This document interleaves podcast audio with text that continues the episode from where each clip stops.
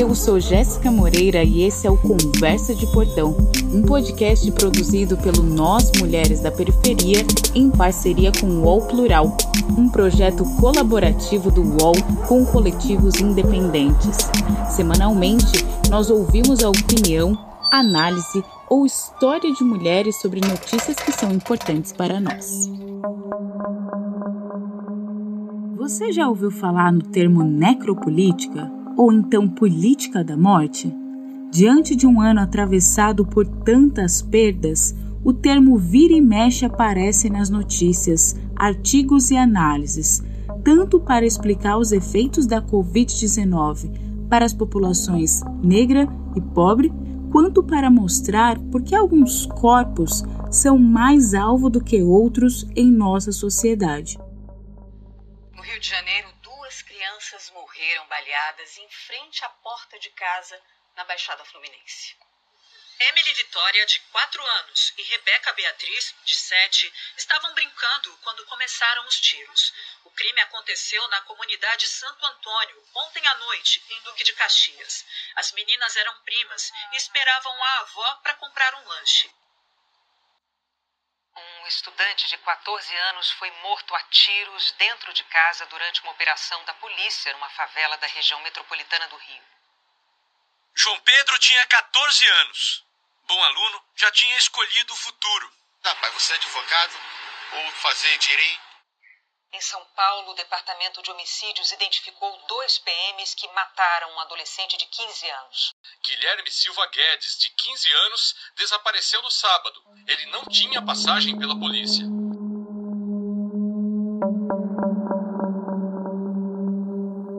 Emily, Rebeca, João Pedro, Guilherme, essas são algumas das crianças e adolescentes assassinadas pela violência estatal esse ano. Seja em São Paulo, Rio de Janeiro ou qualquer outro estado, corpos negros de crianças, jovens, adultos ou idosos estão em risco. Segundo o Atlas da Violência 2020, 75,7% das vítimas de homicídio são pretas e pardas. O levantamento mostra que entre 2008 e 2018, as taxas de homicídio apresentaram um aumento de 11,5% para os negros, enquanto para os não negros houve uma diminuição de 12,9%. Uma pessoa negra tem mais chances de ser morta do que um não negro em todos os estados brasileiros, com exceção do Paraná. Por que, que isso acontece? Para explicar para a gente o que, que é necropolítica, como que isso aparece no nosso cotidiano, na prática, é que a gente chama hoje na conversa de portão a advogada Aline Andrade da Silva. Advogada, mestre e doutora em Direito pela USP, com mestrado na UCLA School of Law nos Estados Unidos, ela também hoje é superintendente do Fundo Brasil de Direitos Humanos. Aline, seja muito bem-vinda ao Conversa de Portão. É, eu agradeço o convite e estou muito feliz de estar aqui. Agradeço também aos ouvintes. Então, Aline, agora para a gente entrar um pouco no tema do nosso podcast, a gente escuta muito falar sobre o termo necropolítica. Inclusive, 2020 foi um ano atravessado por eleições para a prefeitura e para a vereança. O que significa necropolítica? E como que a gente poderia talvez dar um exemplo de como isso aparece no nosso dia a dia? Bom, é, a necropolítica é um conceito desenvolvido por um filósofo africano, né, negro, historiador, que é um teórico político e ele é professor universitário da Universidade de Duke, nos Estados Unidos. Ele é de Camarões, né, de origem é, camaronense, chamado Aquile Mbembe. E esse livro está traduzido para o português e tem esse artigo também é, disponível na, na internet. O Mbembe, quando ele está pensando o conceito de necropolítica, ele está, primeiro, que, é, questionando os limites da soberania. Né? O que, que ele vai dizer que é necropolítica? É uma política da morte adaptada pelo Estado. E ele vai dizer que isso é um fenômeno, uma regra, onde o Estado vai escolher aqueles corpos que são descartáveis é, ou não são descartáveis. E aí, o que, que isso significa? significa aquelas pessoas que o Estado mata ou deixa morrer. E aí, para a gente pensar numa coisa mais próxima da nossa realidade, a gente pode pensar, por exemplo, no Estado deixando morrer as pessoas pobres quando ele não faz uma política, por exemplo, é, para prevenir as mortes relacionadas à Covid-19 que nós tivemos hoje. É, ele também deixa morrer quando ele, por exemplo, não tem uma política também para a pandemia e de prevenção de doenças dentro dos presídios né? E ele mata pelo braço é, violento do Estado. Realmente, Aline, e a ONG Instituto Polis divulgou um levantamento com dados de 1 de março até 31 de julho, mostrando que homens negros foram os que mais morreram por Covid-19. São 250 óbitos pela doença a cada 100 mil habitantes. Entre os brancos, são 157 mortes a cada 100 mil. Entre as mulheres, as que têm a pele preta também morreram mais. Foram 140 mortes por 100 mil habitantes contra 85 por 100 mil habitantes entre as brancas, mostrando aí mais uma vez como que a necropolítica opera no nosso dia a dia, né? Eu estou dando os, os exemplos para a gente começar a entender o que, que isso significa. O Mbembe ele está fazendo uma crítica ao Estado adotando a política da morte, adotando o uso ilegítimo da força, práticas de extermínio, que ele vai chamar no outro livro dele de políticas de inimizade. Né? É essa escolha de alguns corpos como amigos e alguns corpos como inimigos. A gente pode pensar nisso é, pensando, por exemplo, como o corpo negro é visto como um corpo criminoso. Em especial, os homens negros são vistos como corpos criminosos.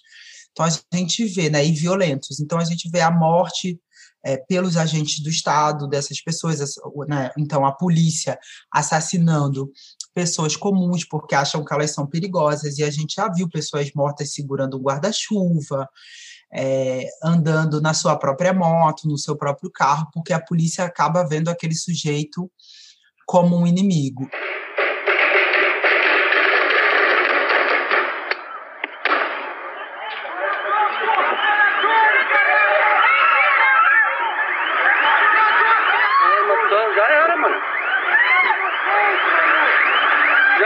mataram família, cara. Aí, olha o cara batendo aqui. Aqui, ó. Pegaram dois já foram, cara. O Evaldo dos Santos Rosa, de 51 anos, que era músico e segurança, ele estava se dirigindo para uma, uma festa, um chá de bebê em Éden, em São João de Meriti, da Baixada Fluminense, com a família no carro. Quando o veículo foi metralhado por militares, né, levou 80 tiros. A polícia do Rio Grande do Sul afirma que durou 5 minutos e 20 segundos o espancamento até a morte do brasileiro João Alberto Silveira Freitas. A vítima era um cidadão negro. Os agressores, agentes de uma empresa de segurança que presta serviço para o supermercado Carrefour. Autoridades e representantes de entidades da sociedade civil se juntaram à família de João Alberto e denunciaram o crime como um ato de racismo. Então, a necropolítica ela está é, reunindo diversos elementos para definir aqueles que podem ser mortos e aqueles que é, podem viver.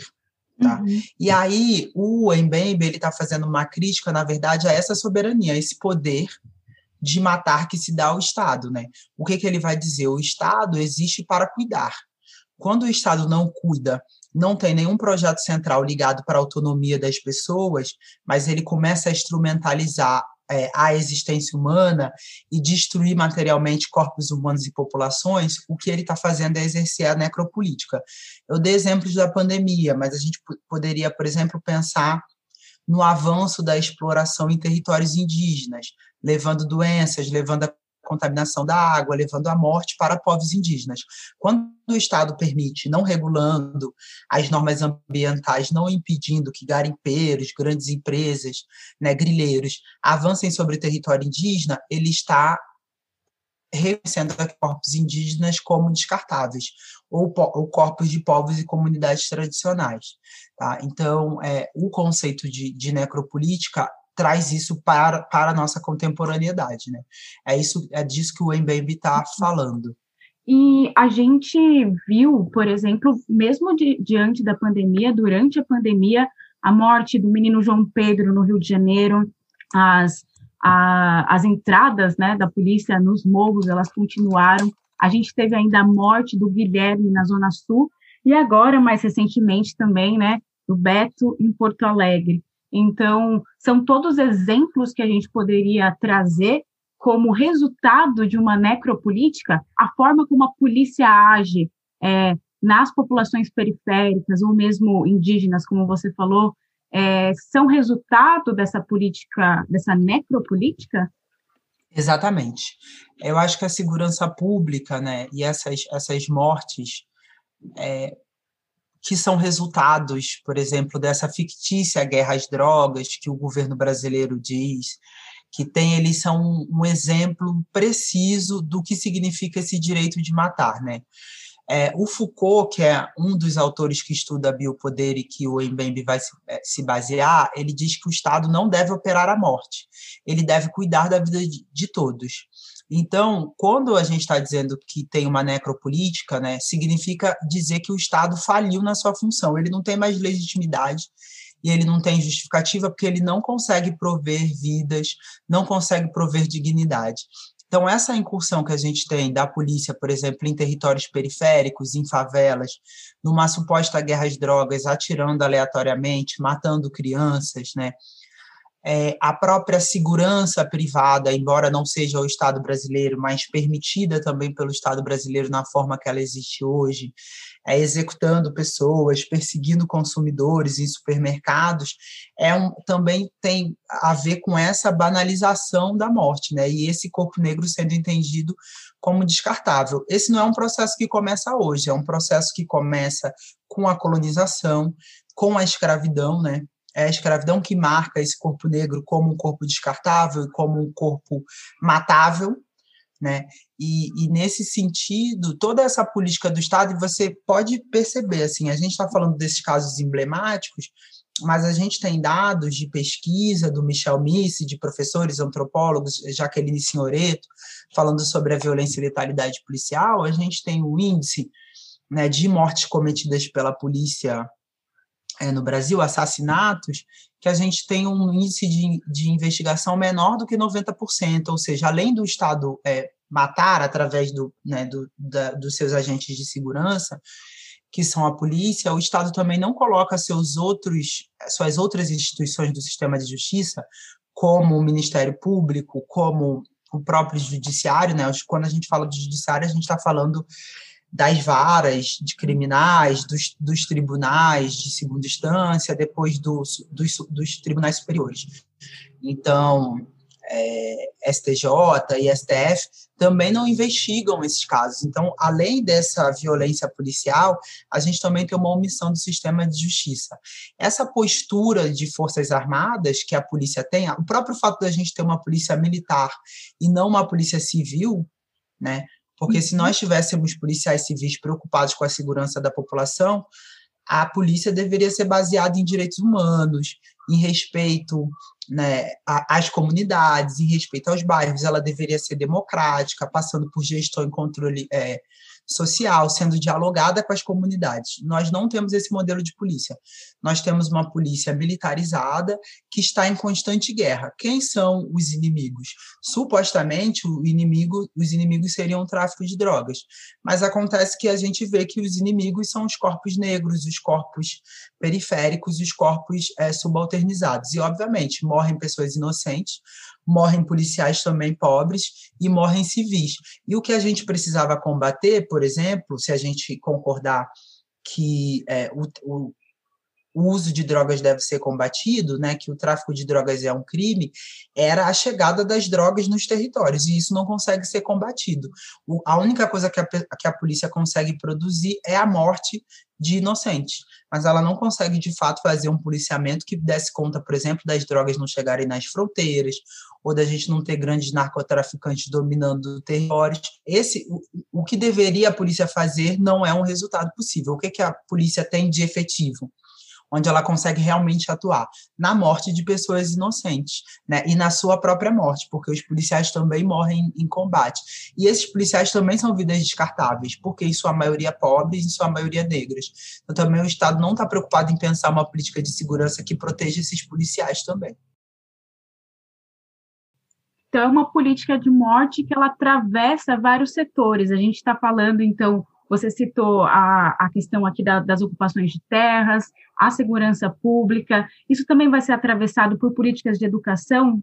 Você acredita que a necropolítica também é, pode chegar até esse setor? Olha, eu acho que ela, que ela chega, né?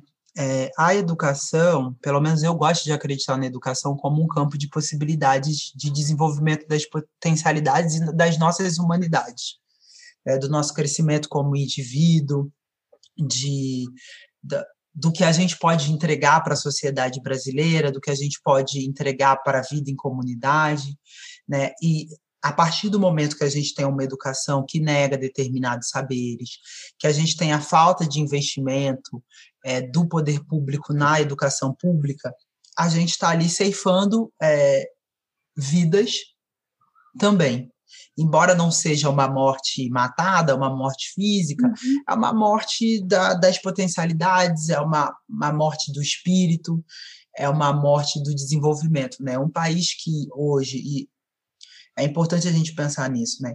A gente tem a maioria da população matriculada em escolas públicas, né? Um país que hoje abre mão da sua educação enquanto um setor de investimento, e aí tem várias tentativas também de matar através da educação, que é a proibição de discussão das questões de gênero, né?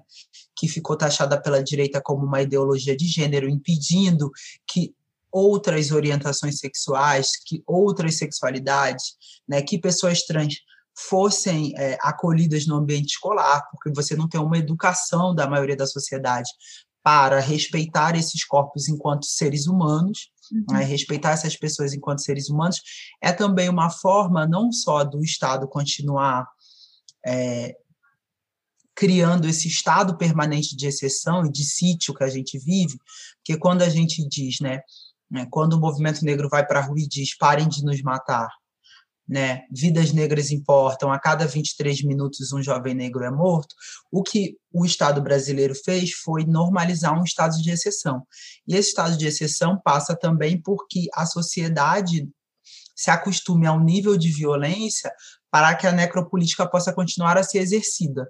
Como você sente que a sociedade encara essa necropolítica? Porque, a, principalmente nesse ano, a gente viu muitas cenas na televisão, a questão de um luto coletivo, mas a gente tem 23, a cada 23 minutos a gente tem uma pessoa negra sendo morta. Você acha que há uma, um, um, um privilégio, assim, é, quem são as pessoas que, que realmente aparecem nessas manchetes? Como que o corpo negro tem aparecido nessas manchetes? Como que a mídia tem televisionado, né, ou tá aí na internet, nas redes sociais, esses casos, né, da população preta. Como que você enxerga isso dentro da sociedade, né, para além agora do, dos setores políticos? Olha, é, eu acredito que, infelizmente, né, é, a sociedade brasileira, pensando de forma genérica, ela se habituou a essa necropolítica e a gente vê isso nessas fórmulas do senso comum né, a esse nível de violência, que bandido bom é bandido morto. A gente tem um número de programas é, policiais que mostram violações de direitos humanos o tempo inteiro, é, pessoas é, mortas, assassinadas, sem nenhuma humanidade, fazem perguntas extremamente é, cruéis né, para as vítimas, para as vítimas, para os criminosos, mas também para os familiares, né, das vítimas de violência do Estado, e a gente percebe que as pessoas almoçam vendo esse nível de violência. Sim. Então, a sociedade brasileira ela normalizou né, esse esse nível de morte. E aí a gente tem os movimentos, e aí quando a gente está falando sobre isso, mas né, sobre as queimadas na Amazônia, sobre as queimadas no Pantanal, sobre o apagão que nós tivemos agora é, no, no Amapá, né, com, com casas pegando fogo, com pessoas correndo risco de vida, porque os hospitais estavam sem luz elétrica, sem gerador, a gente não, não sabe de verdade qual foi o saldo daquilo para a manutenção da vida das pessoas. E o que, que a gente percebe é que é, a nossa sociedade se acostumou com esse estado de sítio e que ela confere legitimidade a esse direito de matar do Estado brasileiro.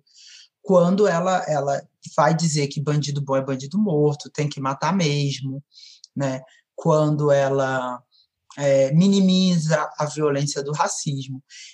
Acontece que os movimentos sociais, por outro lado, né, acho que para a gente não falar só o que é o lado ruim, por outro lado, nós temos é, outras pessoas o tempo todo alertando para o que significa essa, essa necropolítica.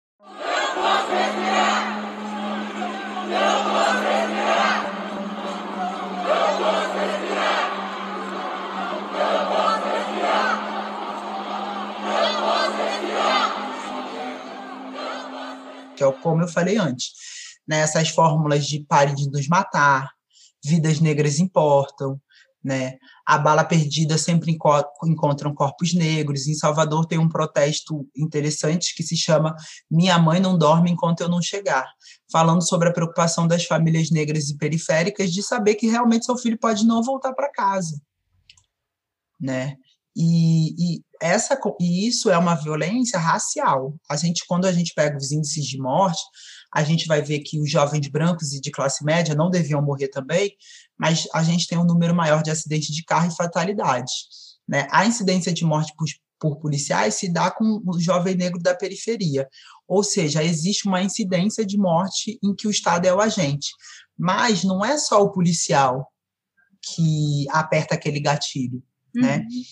É, a, a, a, população, quando minimiza a violência do racismo, ela também aperta aquele gatilho.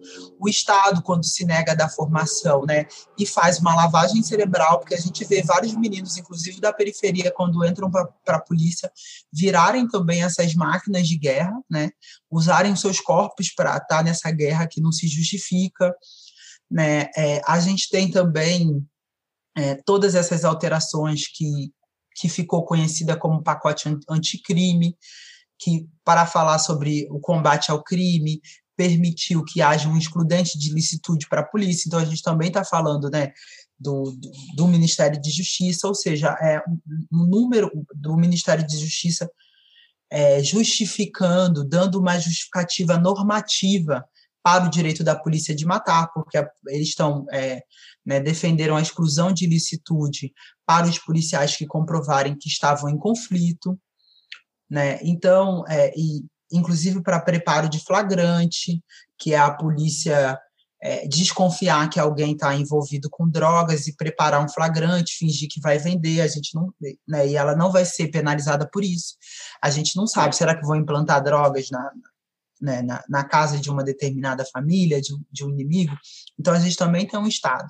Então, esse gatilho, a gente fala da, do agente policial, mas ele é apertado por muitas pessoas, inclusive aquelas pessoas que assistem é, com muito pacíficas e, e, normalizando a morte dessas pessoas, né? Naquela fórmula de, de pessoas que estão ocupadas em nascer e morrer, assistindo ali a, a miséria dos demais. Eu acho que isso também é necropolítica. E tentando também, acho que é uma dimensão importante da, da necropolítica, é, o, o Preto Zezé falava, inclusive, sobre isso no Roda Viva, né? É você vedar políticas de combate à pobreza e à miséria.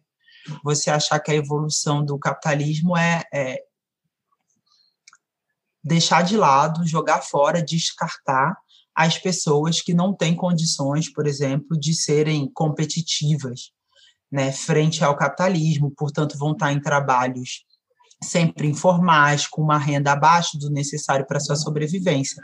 Quando a gente diz que o Estado não deve fazer nada para combater a pobreza, né, então que aquelas pessoas, portanto, têm que ficar na miséria, se fossem melhores elas iam conseguir comer, quando a gente diz que é, o Estado não pode pensar nenhum programa de combate à pobreza, a gente também está ali concordando com essa necropolítica. E na sua opinião, qual que é a importância dos movimentos, principalmente do movimento negro, né? É, você falou um pouco, mas eu queria que você se debruçasse um pouco mais É claro que o movimento negro ele tá, ele vem de muitos anos aí cobrando política, política pública de saúde para a população negra, política de educação, as cotas. E agora eu acho que tem um pouco mais de gente que tem chegado e olhado para essa pauta. Mas qual que é a importância, de maneira geral, né, desses movimentos para a gente ir mudando um pouco, né, virando um pouco é, essa, essa maneira de olhar mesmo para a questão racial? Olha, eu, eu acho que a, o movimento negro é fundamental. Né? Não, o, o, o, movimento negro é o movimento ao qual eu faço parte, né? me filio, mas acho que a gente pode falar dois movimentos negros. Existe uma diversidade de, mov, de movimentos negros no Brasil, cada um pensando é, questões diferentes, mas o, o, que eu acho, primeiro, o movimento negro ele teve um papel fundamental, que foi a denúncia da democracia racial. Né? É, Hoje não é possível sustentar impunemente, há quem sustente, mas sustentar impunemente a inexistência de racismo na sociedade brasileira, porque nós temos um corpo de pensadores, um corpo de pesquisadores, um corpo de ativistas, né, intelectuais todos que vão, que produziram dados, produziram estudos, organizaram suas comunidades e que conseguem demonstrar é, o papel que o racismo tem para a construção das desigualdades no Brasil, né? Nessa fórmula que ficou conhecida como racismo estrutural. Essa estrutura que é, que é legado da, da, da colonização, é legado da escravidão, que se transforma em desigualdade e racismo na conjuntura atual. E eu acredito que os movimentos sociais eles têm o papel, primeiro, de empurrar o Estado para cumprir seu papel, o seu papel que é cuidar de vidas, né? Permitir que as pessoas desenvolvam suas potencialidades, é para isso que o Estado existe, não é para organizar o capital, não é para nada além disso, né? Não é para manutenção de CNPJs e cancelamentos de CPFs é para manutenção de CPFs, né, para manutenção das vidas, para que as pessoas desenvolvam suas potencialidades. E o que eu acho que o movimento negro, os movimentos sociais, movimento LGBT, né, os, os povos indígenas, os povos e comunidades tradicionais têm feito, é primeiro alargar o conceito do que significa ser humano, né? Eu acho que os movimentos sociais, com essa denúncia e com esse trabalho constante, elas permitam que pessoas que não estão em espaços de privilégio e de poder é, possam também se enxergar como humanos e possam reivindicar no espaço público o que significaria defesa de direitos, o que significaria democracia quando essas pessoas, quando esses indivíduos são é, considerados nas suas potências, nas suas individualidades. Então, é, e aí ele, ele permite pelo menos do ponto de vista do discurso, que esses corpos não sejam entendidos como inimigos descartáveis e que podem ser mortos por qualquer um. Então, eu acho que o, a missão dos movimentos, o que o, o movimento trouxe para o, o, país foi um conceito de, de humanidade, foi uma denúncia de que nós não temos uma plena democracia no Brasil, né? com racismo não há democracia, nós não temos uma plena desenvolv um desenvolvimento do sistema de justiça brasileiro, porque é um sistema racista, porque é um sistema LGBTfóbico, porque é um sistema ainda misógino.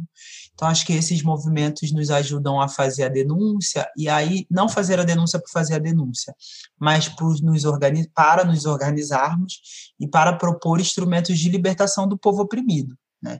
Acho que essa é a função do movimento. A gente é, tem vitórias, tem conquistas, né? Mas eu acho que ainda falta, né, para que o povo brasileiro entenda o papel dos movimentos sociais, entenda o papel dos direitos humanos, ouçam as propostas que são propostas para a população como um todo e que a gente permita que essas pessoas também façam parte do jogo representativo, né?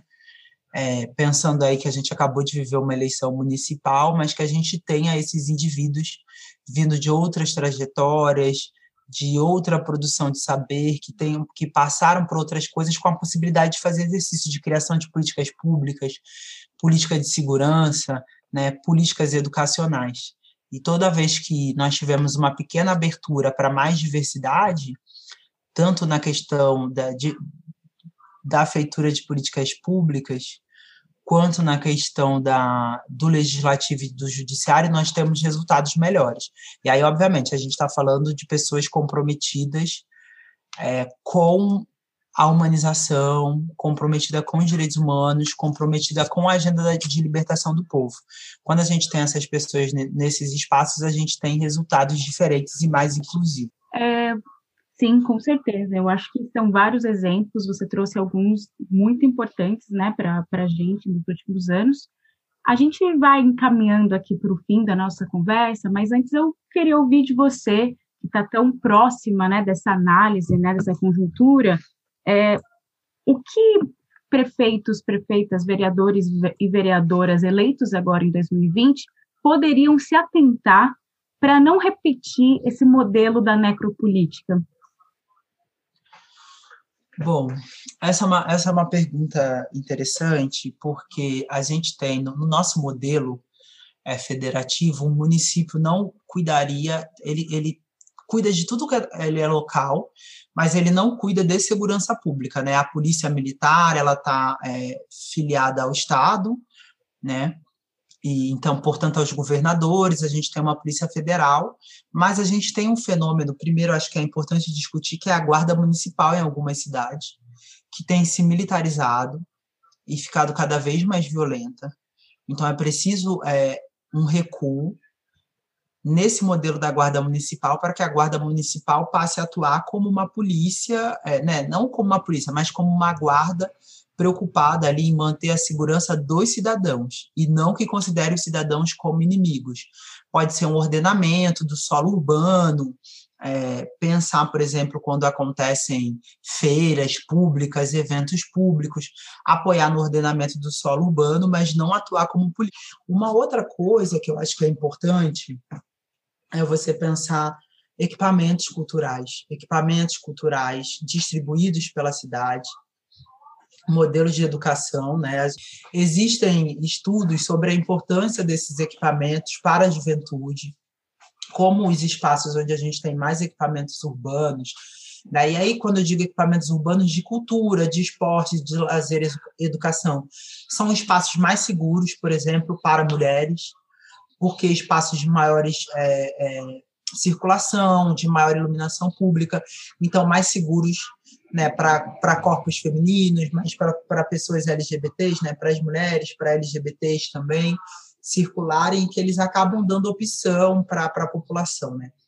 Então, eu acho que reverter, e além de investimento nas políticas de saúde e educação, acho que os municípios estão centrados numa fase da educação que é essencial para a formação, então, é, a, a, existência de vagas na creche, né, a disponibilização de vagas na, nas creches para as mães trabalhadoras, ela dá segurança para aquelas famílias, para que as suas mães possam trabalhar enquanto tá, né, seus filhos estão cuidados. Né? E aí, creche, educação infantil, hospitais que vão ser da atenção básica, de primeira atenção, que podem prevenir, por exemplo, mortes com doenças assim mais simples, como pressão alta, como início de AVC, que são doenças que a gente, né, e manifestações que a gente sabe que se tem uma primeira atenção básica, a pessoa consegue reverter, e muitas vezes, como a gente não tem essa estrutura dos postos de saúde do bairro, dos agentes de saúde é, do bairro, a gente acaba perdendo vidas que poderiam ser é, recuperadas e tratadas e eu acho que a questão da guarda municipal é uma questão que a gente precisa ser discutida. Inclusive, tenho percebido que ela tem sido pouco discutida nas eleições de, de segundo turno, uhum. mas eu acho que é um problema e é um jeito que os, os prefeitos têm é, utilizado para ter uma necropolítica para chamar de sua já que não são comandantes das polícias militares. Muito, muito boas as suas colocações. Eu acho que fica aí alguns caminhos, né, para os nossos próximos governantes, prefeitos e prefeitas pensarem também. É, eu agradeço muito pela sua participação. Obrigada. Acho que foi uma aula aqui para nós. E eu quero muito agradecer em nome do Nós Mulheres da Periferia e que a gente possa avançar cada vez mais, né, para que a gente vá findando aí esse jeito de fazer política que tenha uma política mais para a vida do que para a morte. Eu que agradeço, foi um prazer conversar com nós da periferia, mulheres da periferia, as mulheres sempre à frente aí dos movimentos de organização. Acho que é muito importante para nós ouvir essas vozes, os saberes que vocês estão produzindo, as questões que vocês, e eu digo vocês só porque eu não faço parte do grupo, mas eu também sou uma mulher da periferia. Então, eu queria agradecer bastante a possibilidade desse papo e o nosso reconhecimento, né? Que eu acho que isso, é, quando a gente fala do, do nós por nós, é isso também, a gente enxergar no outro capacidade de diálogo, capacidade de ensinar e de aprender também. E aí eu agradeço vocês por terem enxergado em mim essa, essa possibilidade de diálogo e de troca. Obrigada. Eu sou Jéssica Moreira e esse foi o Conversa de Portão, um podcast produzido pelo Nós Mulheres da Periferia em parceria com o UOL Plural, um projeto colaborativo do UOL com coletivos independentes. Semanalmente, nós ouvimos a opinião, análise ou histórias de mulheres sobre notícias que são importantes para nós. Você pode ouvir a gente no Spotify, Deezer, Google Podcast e por WhatsApp. É só se cadastrar na nossa lista de transmissão. Esse podcast foi produzido por Carol Moreno, trilha sonora por Sabrina Teixeira Novaz e Camila Borges e edição por Sabrina. Nesse episódio, a gente utilizou áudios do Jornal Nacional da TV Globo e também do jornal O Globo. Hoje eu fico por aqui e até a nossa próxima Conversa de Portão.